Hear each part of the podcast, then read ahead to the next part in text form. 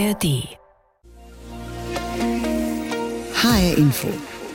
Das war das Thema heute Morgen. Die Macht der Daten. 75 Jahre Statistisches Bundesamt.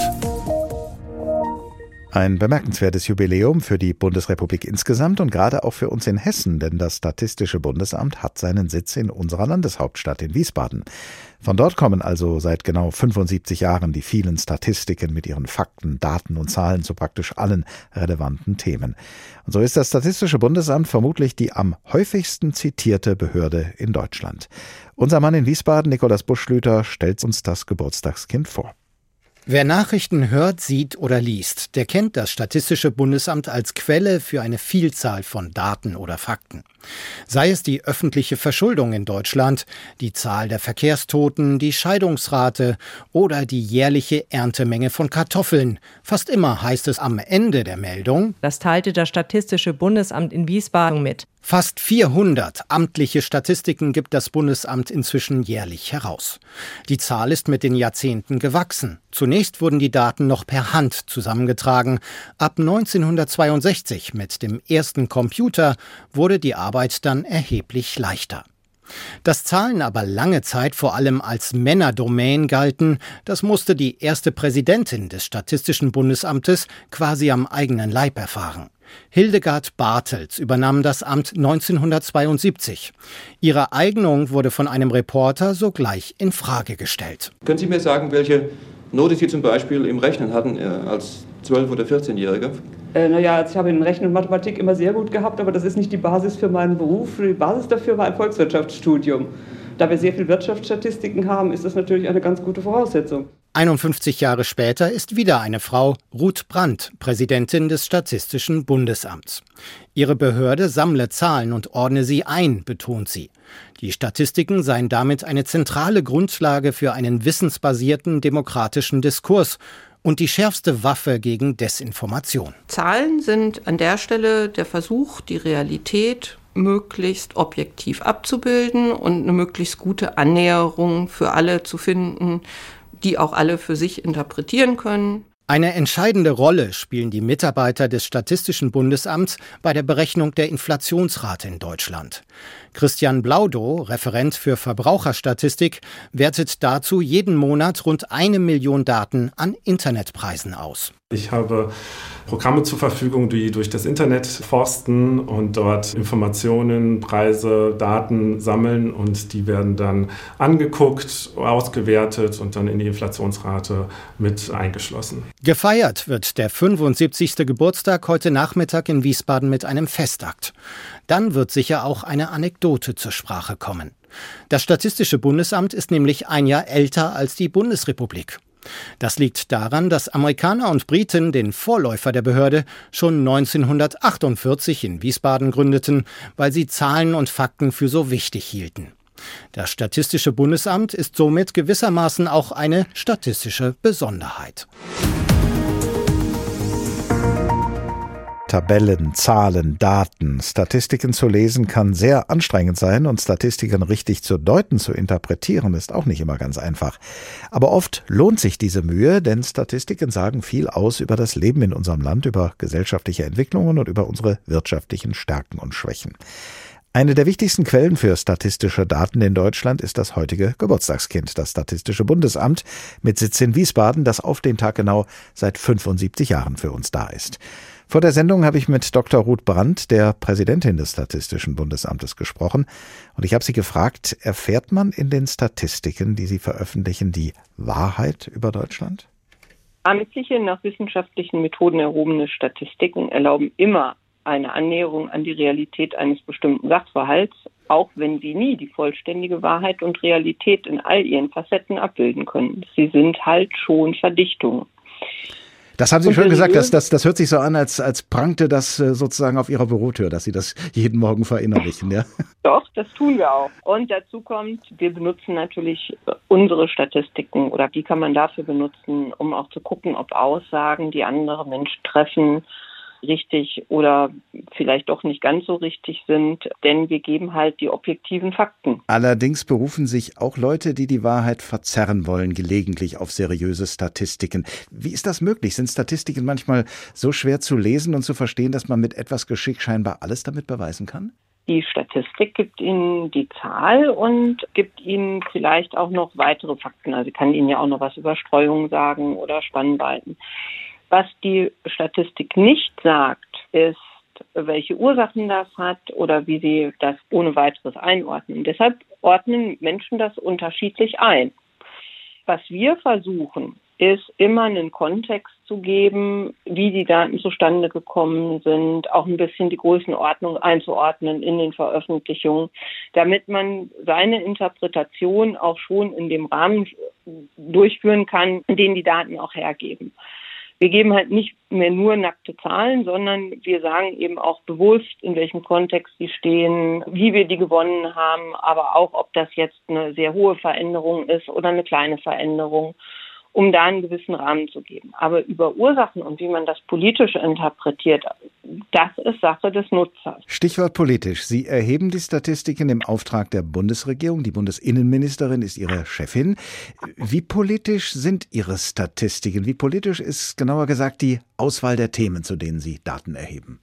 Grundsätzlich gilt bei allen Statistiken keine Statistik ohne Rechtsgrundlage. Alles, was wir erheben, hat eine Rechtsgrundlage und ist damit demokratisch legitimiert. Wir suchen uns nicht einfach aus, zu welchen Themen wir Statistiken produzieren und veröffentlichen. Das bedeutet, dass wir eben das erheben, was auch die Gesellschaft und dann auch politisch legitimiert von uns haben möchte.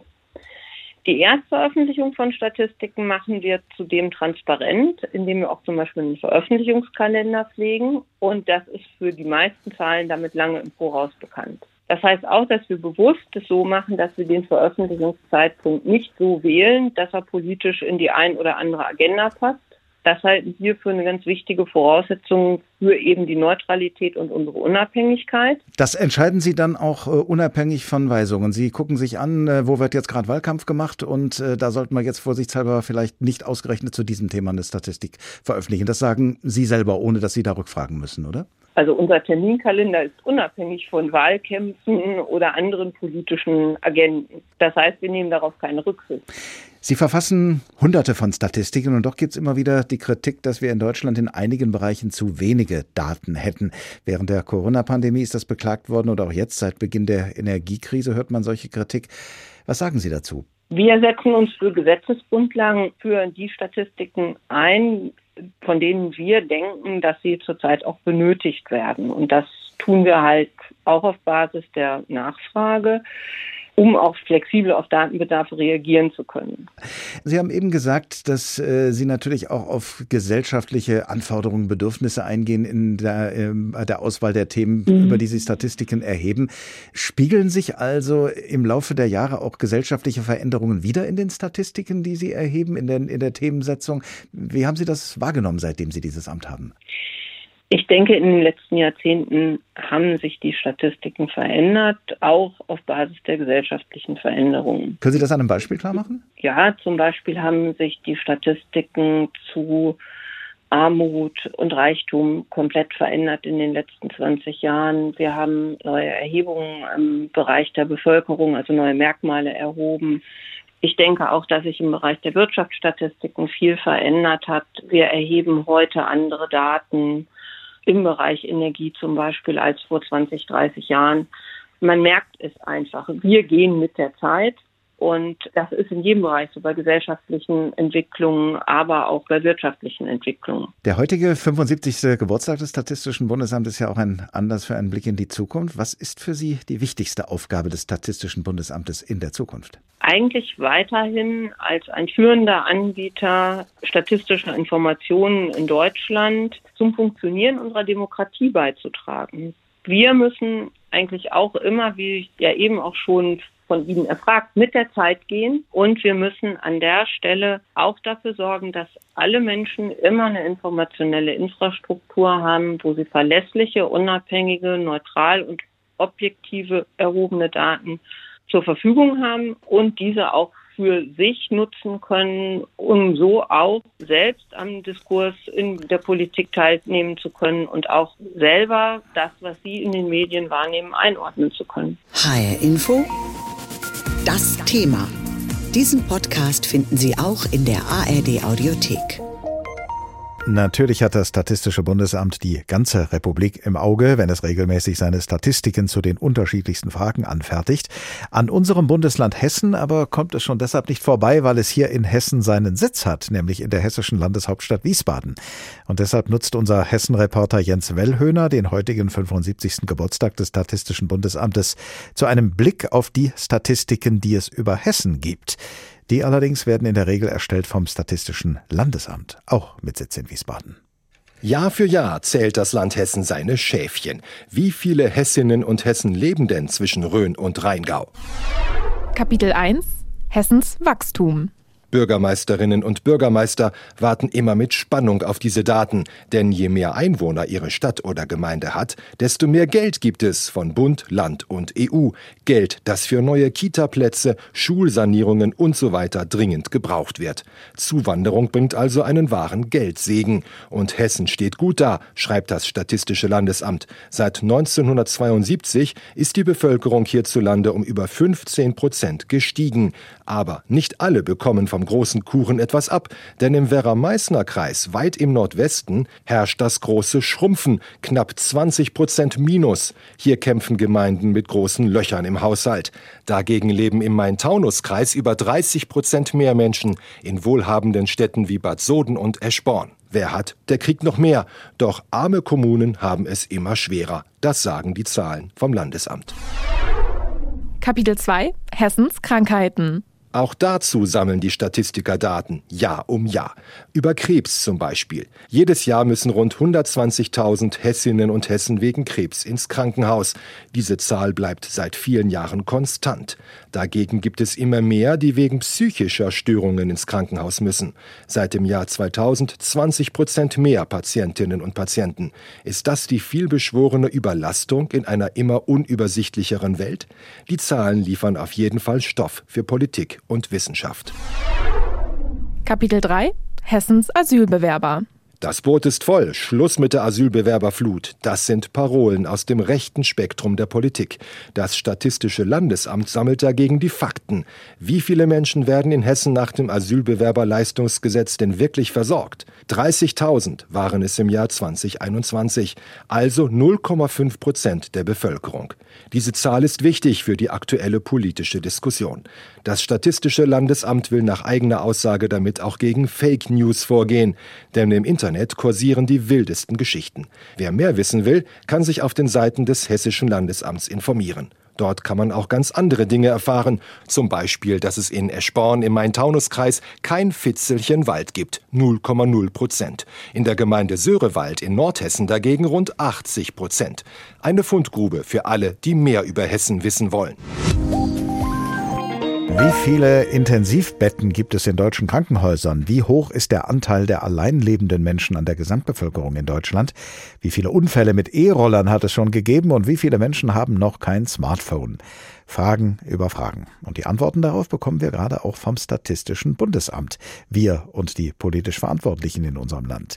Statistiken dienen ja oft als eine Grundlage politischer Entscheidungen. Umso wichtiger also, dass Statistiken zuverlässig sind und dass wer mit ihnen umgeht, sie auch zu deuten versteht. Professor Walter Krämer ist Statistikprofessor an der Technischen Universität Dortmund und er gehört zu den Autoren der sogenannten Unstatistik, die das Leibniz-Institut für Wirtschaftsforschung RWI in Essen jeden Monat herausgibt. Vor der Sendung habe ich mit ihm gesprochen, auch über die Unstatistik und was es damit auf sich hat, aber zuerst ging es um die Daten des Statistischen Bundesamtes, die ja zu seinem täglich Brot als Statistikprofessor gehören. Ich habe Professor Krämer gefragt, wie zuverlässig sind denn diese Daten nach Ihrer Erfahrung und Ihren Erkenntnissen? Nun, die sind, glaube ich, schon der weiße Rabe, also die statistischen Ämter, weil die ja auch viel mehr Macht haben über die Befragten. Wenn sie vom Statistischen Bundesamt befragt werden, müssen sie antworten. Wenn sie von einem Meinungsforschungsinstitut befragt werden, können sie auch sagen, sie haben keine Lust. Insofern sind diese Daten sehr zuverlässig und vertrauenswürdig. Bei welchen Statistiken, die Ihnen so unterkommen in Ihrem Alltag, schauen Sie genauer nach, woher die kommen und an welchem Punkt werden Sie skeptisch und beginnen zu zweifeln? Also skeptisch werde ich immer dann, wenn ich Umfrageergebnisse sehe, die von den interessierten Parteien selbst gemacht worden sind. Wenn etwa der ADAC eine Umfrage publiziert zum Tempolimit und zur gleichen Zeit die Grünen ebenfalls, dann weiß ich vorher schon, was rauskommt. Dann haben die beiden vermutlich die Fragen so getürkt, dass am Schluss das gewünschte Ergebnis rausgekommen ist. Also das heißt, man muss sich immer auch genau die Fragen angucken, die einer Statistik genau, also zugrunde liegt.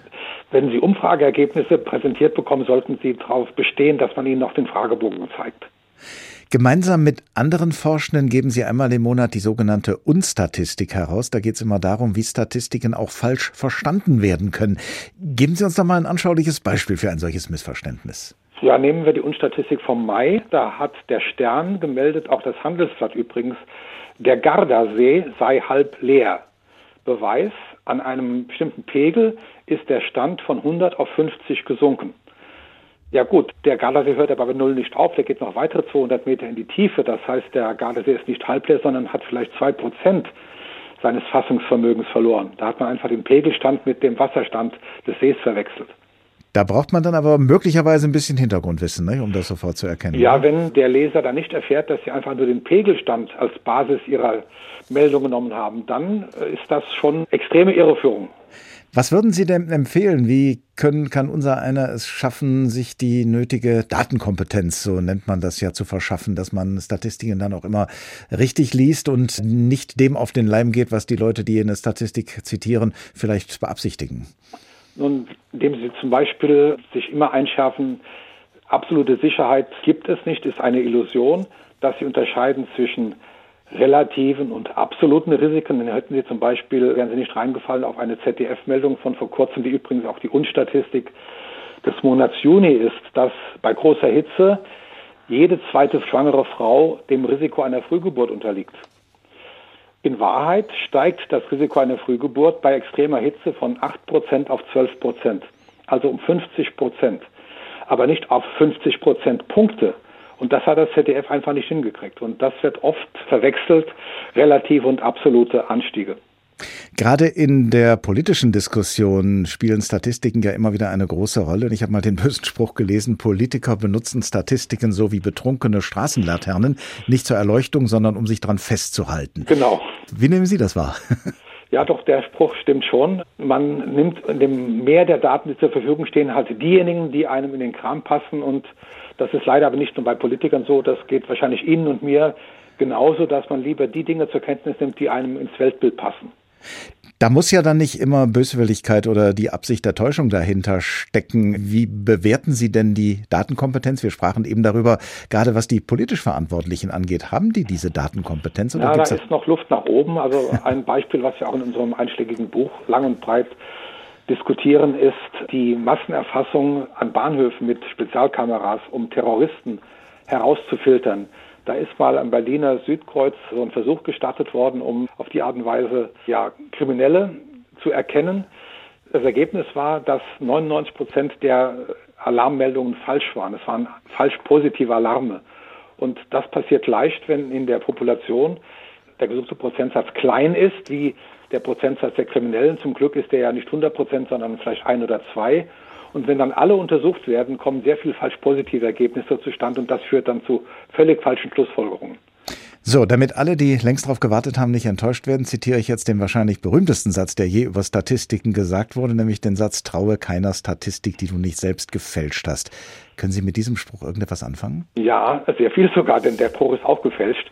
Der wird nämlich immer dem guten Winston Churchill in den Mund geschoben. Churchill war aber ein großer Freund der Statistik. Einer seiner Lieblingssprüche war, You must look the facts in the eyes before the facts look at you. Du musst den Tatsachen ins Auge sehen, bevor die Tatsachen dich ansehen. Also man muss einfach unvoreingenommen die Welt so sehen, wie sie ist. Und dieser Spruch, den Sie am Anfang zitiert haben, der wurde im Zweiten Weltkrieg von Joseph Goebbels erfunden und Churchill in den Mund gelegt, um ihn als notorischen Lügner in der deutschen Medienlandschaft darzustellen. Diesen Podcast finden Sie auch in der ARD Audiothek.